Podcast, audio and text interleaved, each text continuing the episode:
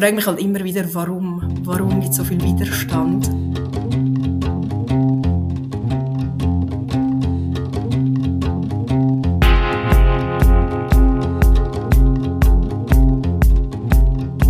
spannendes Interview erscheint in der neuen Ausgabe vom Strassenmagazin.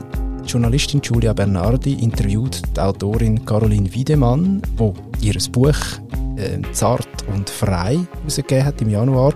Eine spannende Lektüre, unter anderem über Feminismus, Kapitalismus, Antifeminismus und was die Sachen alles miteinander zu tun haben. Aber ich habe noch ganz viele Sachen noch nicht erwähnt, die auch angeschnitten werden, zum Beispiel auch gendergerechte Sprache. Julia Bernardi, äh, herzlich willkommen im Surprise-Tag. Danke für die Einladung. Äh, was führt dich äh, mit dem Interview mit der Caroline Wiedemann zu, zu Surprise, zum Strassenmagazin? Ja, also wie du schon erwähnt hast, es sind extrem viele Themen, die Caroline Wiedemann da ihrem neuen Buch anschneidet. Ähm, und so im Grund, das ist eigentlich auch schon im, äh, im Titel enthalten, Zart und frei vom Sturz des Patriarchats, geht es wirklich um die patriarchalen Strukturen, die bis heute unsere Gesellschaft maßgebend prägen.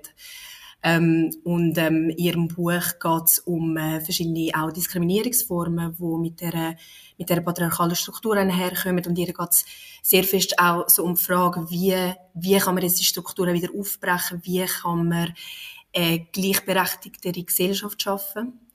Ähm, und mich hat das Buch extrem fasziniert, weil ich finde, sie geht sehr intelligent und sehr dezidiert mit einer ganzen, mit dieser Fülle an Themen um. Ähm, und da geht es wirklich, wie du schon gesagt hast, es geht um, äh, um Antifeminismus auch, es geht um, äh, um Sorgearbeit, es geht um inklusive Sprache, also es geht ganz, ganz fest so auch um Bestrebungen, wo momentan um sind, um aktuelle Debatten, wo auch wirklich versuchen, ähm, sich zu überlegen, ja, wie können wir jetzt gleichberechtigter in dieser Gesellschaft leben, dass man zum Beispiel auch mehr über sexualisierte Gewalt redet und so weiter. Ähm, und dass es eben aber auch gleichzeitig ähm, eben so die sehr starke, so einen sehr starken Widerstand gibt, so eine starke antifeministische Bewegung, wie sie es nennt, wo sich eben auch mhm. gegen die Bestrebungen stellt. Ähm, und das erscheint mir so sehr bezeichnend auch für unsere Zeit, so mit dem, also mit dem aufkommenden Neoliberalismus. Ähm, und darum habe ich das eigentlich sehr spannend gefunden und hat gedacht, ich... Äh, dann bist du Surprise, dann bist du Surprise und hast gefunden, hey, spannendes Buch, ich würde gerne mit dieser Frau reden, gib mir bitte einen Platz im Heft. Oder wie ist genau, das gegangen? Über so, genau, genau. Okay. Also das Thema, das dich auch, unabhängig davon, dass du jetzt ähm, das Buch gelesen hast, das Thema, das dich aber auch persönlich beschäftigt. Ja, absolut, ja. Ich glaube, ähm, wenn man als, äh, wenn man als Frau sozialisiert wurde, dann, ähm, dann beschäftigen einem die Themen automatisch. Ähm, ich kann es vielleicht so, also ich kann einfach mal ein paar Beispiele nennen. So, ich bin beispielsweise in einer sehr patriarchal prägten Familie aufgewachsen. Ähm, also bei uns ja, ist es wirklich so gewesen, wir haben sehr eine klassische Rollenverteilung gehabt. Also ähm, die Mutter hat, äh, hat ganz klar die ganze Sorgearbeit beispielsweise übernommen, die Erziehung der Kinder, die ganze Haushaltsarbeit. Ähm, und so mit diesen mit den Rollenbildern bin ich auch bin ich auch aufgewachsen und sozialisiert worden und ähm, auch gleichzeitig auch immer das Gefühl gehabt, dass beispielsweise meine meine Meinung oder vielleicht auch meine Stimme weniger zählt, weniger gehört wird. Und das ist zum Beispiel etwas, was sich extrem fest durchgezogen hat in meinem späteren Leben, beispielsweise in meinem Berufsleben. Egal, ob das eine Situation war wie irgendeine Besprechungssituation, wo man sich irgendwie ähm, wo man wie merkt, der, der Raum, den man eigentlich zur Verfügung hat, wo ja eigentlich solidarisch verteilt werden sollte, der, der ist nicht gleich verteilt. Und äh, dass das ganz, ganz fest auch an, an strukturellen Problemen liegt. Ähm, und das hat mich auch am, am Buch von der Caroline Wiedemann so, ähm, ja, es hat mich einfach sehr auf den, sie hat sehr gut auf den Punkt gebracht, so, auch die strukturellen Begebenheiten und, ähm, und eben auch, wie, wie ich aufgewachsen bin, also da gehören auch so sehr viel internalisierte Muster dazu oder ähm, fehlende Rollenbilder oder auch ähm, Bilder, an denen man sich orientiert, die total absurd sind. Also ich rede da von Körperbildern, von Schönheitsideal, ähm, wo einem vermittelt wird, ähm, dass einem vermittelt wird, wie, wie, wie Weiblichkeit genau sein sollte oder eben dann im Gegenzug zu dem auch Männlichkeit. Ähm, genau, ich glaube, das sind so die Themen, die mich dazu bewogen haben, ähm, auch mit der Caroline Wiedemann zu reden, also so sehr aus, einem, ja, aus, einem, aus einer persönlichen Motivation heraus. Diejenigen, die als Männer sozialisiert werden, gelten als leistungsorientiert, rational und sind folglich für den öffentlichen und politischen Raum geeignet. Jene, die als Frauen gelten, werden als empathisch und fürsorglich betrachtet und dazu prädestiniert, sich um den Haushalt, die Erziehung der Kinder und den Ehemann zu kümmern, bevor er sich am nächsten Tag wieder der Arbeit in der Fabrik widmet.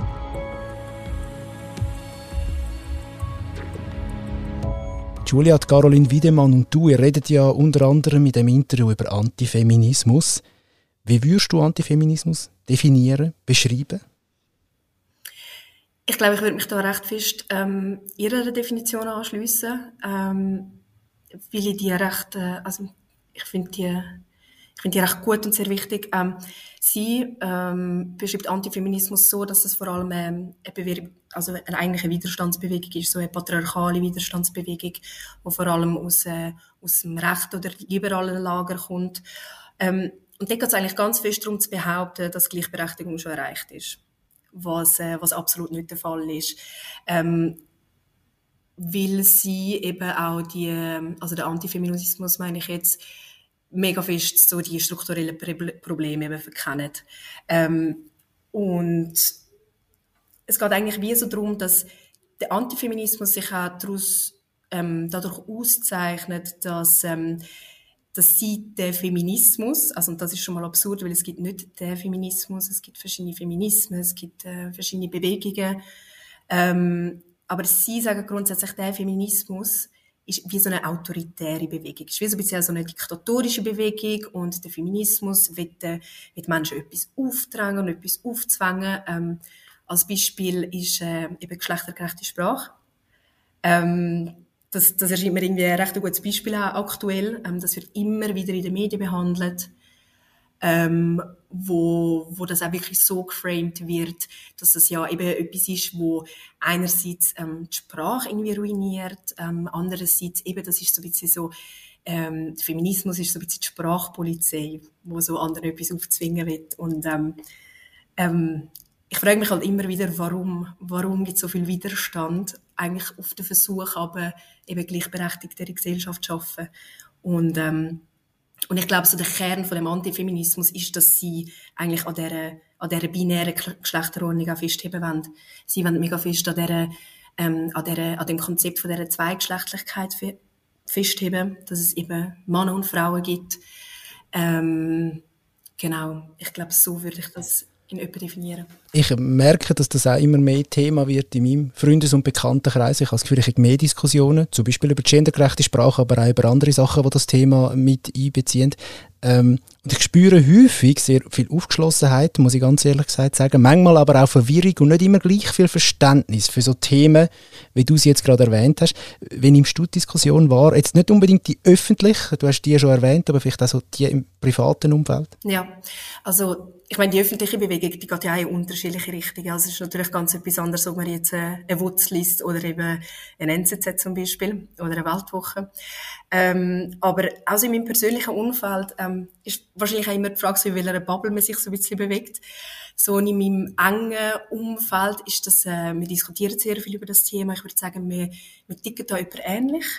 Ähm, aber ich erlebe schon immer wieder, dass vielleicht mit, äh, mit Personen, die nicht, aus meinem, nicht zu meinem engeren Umfeld gehören oder irgendwie ja, eher zu meinem erweiterten Umfeld oder was auch immer, wenn ich, wenn ich mit ihnen darüber rede, dann mache ich schon auch, dann mache ich schon auch die Erfahrung, die du gerade geschildert hast, von vielleicht Unsicherheit und vielleicht ein bisschen Verständnislosigkeit. Und, ähm, und ich kann das nachvollziehen. Ähm, ich kann das wirklich, wirklich nachvollziehen und ich glaube, das ist auch sehr wichtig, eben über die Unsicherheiten reden zu können. Also es geht wirklich nicht darum, um ein richtig oder ein falsch, sondern es geht irgendwie darum, sich auszutauschen, sich irgendwie so im Grunde einfach mal zu überlegen, wie können wir zusammen in dieser Gesellschaft leben, wie können wir auch jetzt wieder Beispiel zurück auf die geschlechtergerechte Sprache. Wie können wir eine Sprache schaffen, wo, wo inklusiv ist, wo Leute nicht ausschließt oder stigmatisiert? Ähm, und das geht ja eigentlich über das Thema Geschlecht hinaus. Also nehmen wir als Beispiel das Wort, ähm, ich sage jetzt einfach mal das Wort Asylant rein. Ähm, das ist ein extrem negativ konnotiertes Wort, ähm, wo, ähm, wo zum Glück nicht mehr, nicht mehr oder fast nicht mehr gebraucht wird. Ähm, und es geht genau darum, dass so Sprache auch unser Denken formt und wie wir, äh, wie wir unsere Realität wahrnehmen. So. Ähm, genau, darum, sorry, zurück zu deiner Frage. Ich, äh, ich verstehe die Unsicherheiten mega fest. Ähm, und ich glaube, es ist wichtig, darüber zu reden. Ich glaube aber auch, dass so die Tatsache, dass wir überhaupt unsicher sein können, ähm, zeigt schon, wie viele Privilegien das wir eigentlich haben. Wir haben das Privileg, zum unsicher zu sein und uns die Diskussionen aussuchen. Oder eben, um uns auch diese Diskussionen zu verschliessen. Und klar, die, die Diskussionen, die, die befragen unser Privileg. Die hinterfragen. Und ich glaube, das, ist, äh, das kann verunsichernd sein, aber ich glaube, das ist auch wichtig. Mhm. Ich habe jetzt gerade im Zuge von der Vorbereitung von unserem Gespräch, das wir da führen, ist mir ein äh, Zeitungsartikel, ich habe ihn gar nicht richtig gelesen, aber er ist mir dann gleich, ich bin hängen geblieben, weil ich halt gerade auf, uns, auf unser Gespräch vorbereitet habe. Sonntagszeitung, 24. Oktober 2021. Dort stört sich eine Autorin in einem Artikel darüber, dass im englischen Sprachraum ähm, offenbar immer mehr die Wörter Frau und Mutter zum Beispiel in Frage gestellt werden. Und es hat ja da unter anderem auch schon Beispiele gegeben von der Harry Potter Autorin, der J.K. Rowling, die gefunden hat, sie fände es komisch, wenn man irgendwie von menstruierenden Personen redet und nicht einfach von, von Frauen oder so. Und ähm, ich, ich ähm, verstehe dann Kritik an der J.K. Rowling schon auch, oder, dass man da findet, hey, ja, ein bisschen aufgeschlossener. Und andererseits, man denkt, es, es, es geht hure schnell und die Fronten sind auch sehr, sehr verhärtet. Ist es manchmal nicht einfach auch so, dass es vielleicht ähm, schnell auch ein bisschen zu hitzig wird? Ich weiß, das ist auch wieder ein Privileg wahrscheinlich natürlich, das jetzt so können sagen, aber dass man auch in der Diskussion und letztendlich auch in der Entwicklung ein bisschen schneller vorankommt. Ja, also ich, ich verstehe mega, was du meinst, ja. Ähm, ich, äh, ich persönlich empfinde so, so Texte als extrem kontraproduktiv, ähm, wo eben, wie du sagst, auch die Debatte extrem aufhitzen. Ähm, ich finde, bei so Texten muss man auch immer ein bisschen schauen, ähm, von wem das sie geschrieben werden. Also jetzt hier in dem Artikel, den du jetzt erwähnst, von der Sonntagszeitung, das ist, das ist ja, glaube ich, von der, ähm, von der Bettina Weber geschrieben worden. Sie ist eine ehemalige Weltwochenjournalistin. Sie hat sich, ähm, in den letzten paar Artikeln, die sie geschrieben hat, wenn man so, wenn ich das jetzt einfach mal so salopp sagen darf, nicht unbedingt mit Ruhm bekleckert. Also sie hat so zum 8. März beispielsweise hat sie einen sehr äh, frauenfeindlichen Text geschrieben, ähm, wo sie, ähm, wo sie eigentlich Frauen, ich, ich formuliere es jetzt auch binär, ähm, wo sie, ähm, wo sie eigentlich ähm, Frauen so ein bisschen Pranger gestellt hat und irgendwie gefunden hat, ja, Frauen sollen jetzt mal aufhören, irgendwie so, so weinerlich tun und sich so als Opfer darstellen, weil das bringt ja auch nichts. Also das, das wäre wie so mein erster Punkt. Vielleicht schauen, mal, schauen wir mal darauf, wer den Artikel überhaupt schreibt. Und, ähm, und das andere ist wie so, hey, ich glaube, es knüpft speziell an, so, was ich, äh, ich vorher gemeint habe. Ich glaube, es geht darum, zum äh, einfach einmal darauf sensibilisiert werden, was für eine Sprache brauchen wir und wer wird durch die Sprache, die wir brauchen, auch ausgeschlossen. Unsere, unsere Sprache ist extrem binär und ich finde das, ähm, ich finde das extrem äh, extrem anstrebenswert, dass es die Entwicklungen gibt, dass wir unsere Sprache hinterfragen. Die verändert sich sowieso ständig. Ich meine, wir brauchen andere Wörter mit einer Selbstverständlichkeit. Wir brauchen das Wort iPhone mit einer Selbstverständlichkeit. Das hat es vorher auch nicht gegeben.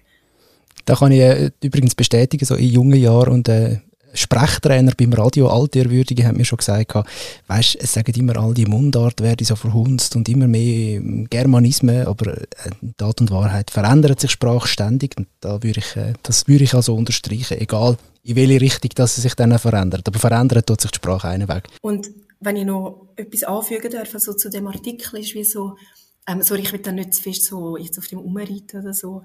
Mhm. Ähm, ich glaube einfach, dass so, ähm, dass ich auch dem Artikel extrem spannend finde, dass da auch so gewisse Sachen irgendwie vermischt werden. Also, ich habe dann auch nochmal durchgelesen und habe zum Beispiel so ein, ähm, ein Zitat mal rausgesucht. Ähm, darf ich das mal rasch vorlesen? Ist das okay? Ja, natürlich. Okay. Ähm, und zwar, es ist so relativ am Ende vom Text, dort äh, schreibt Bettina Weber, der Neusprech diskriminiert aber nicht nur, er sorgt auch für Ratlosigkeit. Eine Studie in Großbritannien hatte letztes Jahr gezeigt, dass 40 Prozent der befragten Frauen nicht oder nur ungenau wussten, was mit Gebärmutterhals gemeint ist. Und dann seid ihr noch ganz am Schluss, angesichts der Tatsache, dass jeden Tag two people an Gebärmutterhalskrebs sterben, ist verheerend. So. Also, ich finde, da vermischt sie auch wie so ein paar Sachen, weil ähm, Kommt gar nicht recht raus, was sie meint, oder, oder nicht? Also. Genau, also es geht viel darum so, also da findet sie jetzt wie, ja, mega viel, mega viel Frauen, Sternli, ähm, wissen irgendwie nicht, ähm, was, was, was ein Gebärmutterhals, was Gebärmutterhalskrebs ist. Und das führe ich jetzt nicht unbedingt darauf zurück, dass unsere Sprache sich verändert, sondern das führe ich einfach darauf zurück auf fehlende Sensibilisierung und Aufklärung, was auch ähm, ein Körper, wo man als weiblich lesen würde, angeht. Darum glaube ich, dass da auch Ebenen vermischt werden, die eigentlich gar nicht zusammengehören und dass sie das wie so in einen Topf schmeißt. Und das ja, das erhitzt die Debatte extrem fest, aber auf eine absolut unproduktive Art und Weise. Julia, super eingeordnet, aber jetzt reden wir nicht mehr über den Text von der Bettina Weber, sondern über so. deinen. Mit der Ausbreitung des Neoliberalismus etablierte sich auch die Behauptung, dass durch die zweite Welle des Feminismus der 1960er und 1970er Jahre alle Menschen formal die gleichen Rechte haben. Folglich werden strukturelle Formen der Diskriminierung vom Neoliberalismus verkannt. Wenn Frauen beispielsweise bei ihrem Partner bleiben, die keinen Finger im Haushalt rühren oder gar gewaltsam sind, dann sind die Frauen selbst schuld.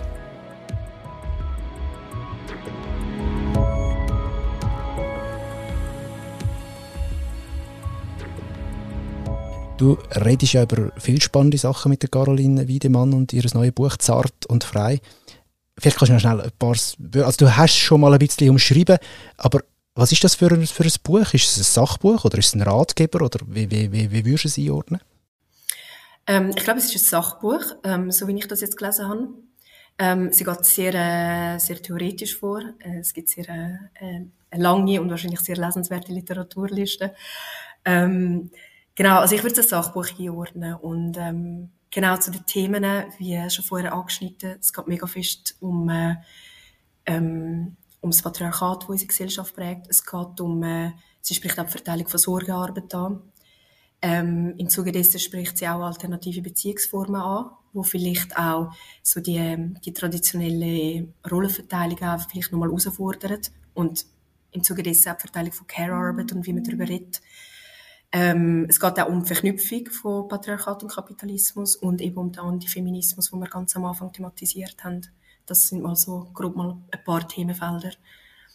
Ich glaube, wir könnten noch sehr, sehr lange über das Thema reden. Wir werden hoffentlich ein letztes Mal darüber geredet haben, aber wir machen jetzt da mal einen Punkt und können ja auch dann wirklich sehr gut darauf verweisen, dass ihr die nächste Ausgabe, das ist Strassenmagazin 512, euch unbedingt könnt kaufen bei euren Lieblingsverkäuferinnen und Verkäufern, weil dort dann eben genau das Interview von der Giulia Bernardi zusammen mit der Caroline Wiedemann zu lesen ist in voller Länge.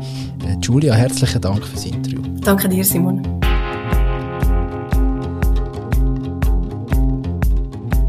Die nächste Heftausgabe gibt es übrigens am Freitag, 5. November. Das ist 512.